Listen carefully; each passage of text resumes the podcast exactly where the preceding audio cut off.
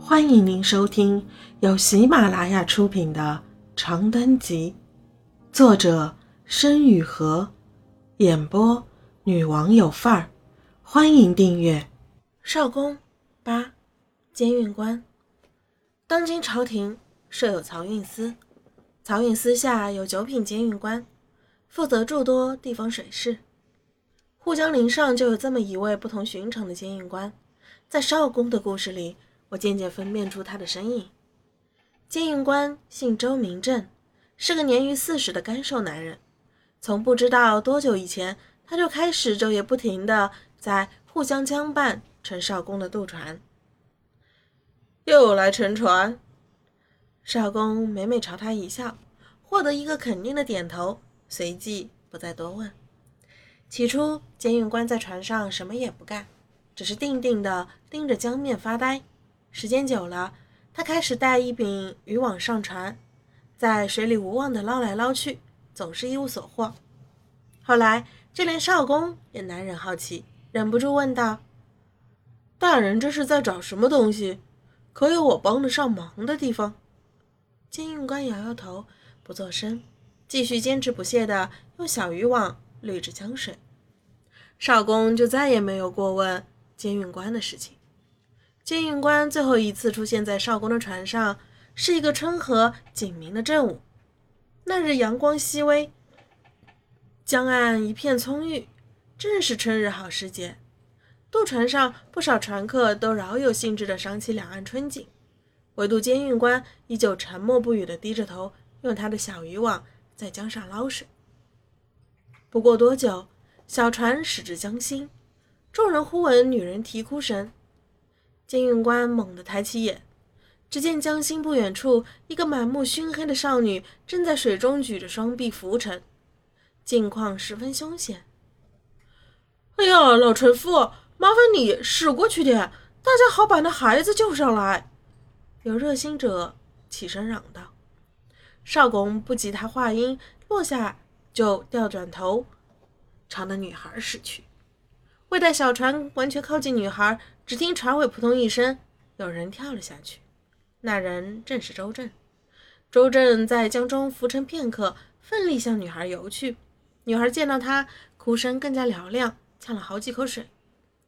二人在水中挣扎许久，终于在众人焦心的等待和围观中，周正将孩子稳稳托起，穿过了守在船舷边的众人。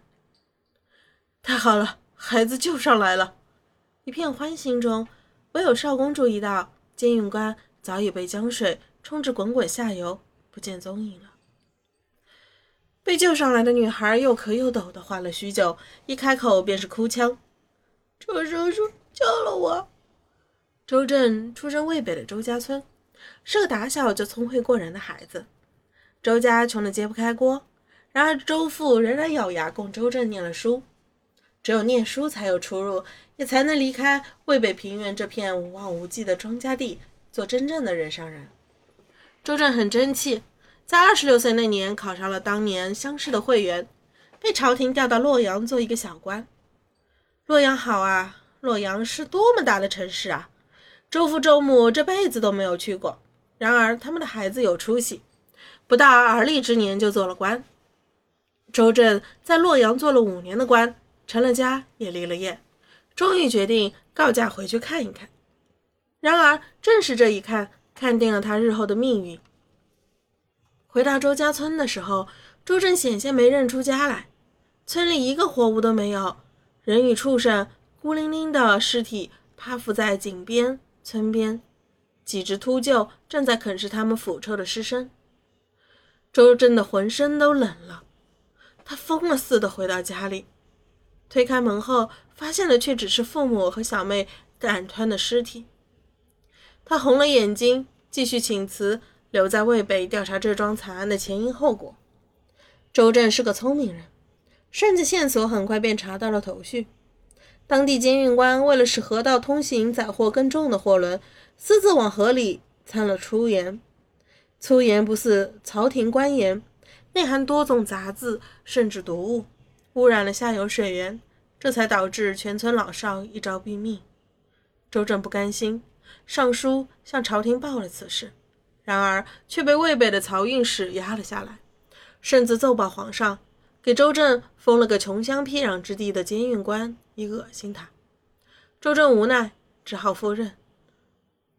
我恰好在那段日子出门探亲，免遭了村里这桩祸事。可回去的时候，家里人都死光了。被救上来的女孩啜泣着抹了抹眼睛。我留着跟着刘明往南走，一路走到陇南，前些日子才联系上周叔叔，知道了这些事。我赶路实在太累了，一不留神滑进江里，没想到居然还是被周叔叔救了上来。哎，周叔叔呢？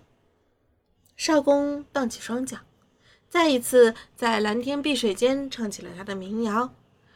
他终于明白了，周正在捞的是什么东西——盐。他在捞水里的盐。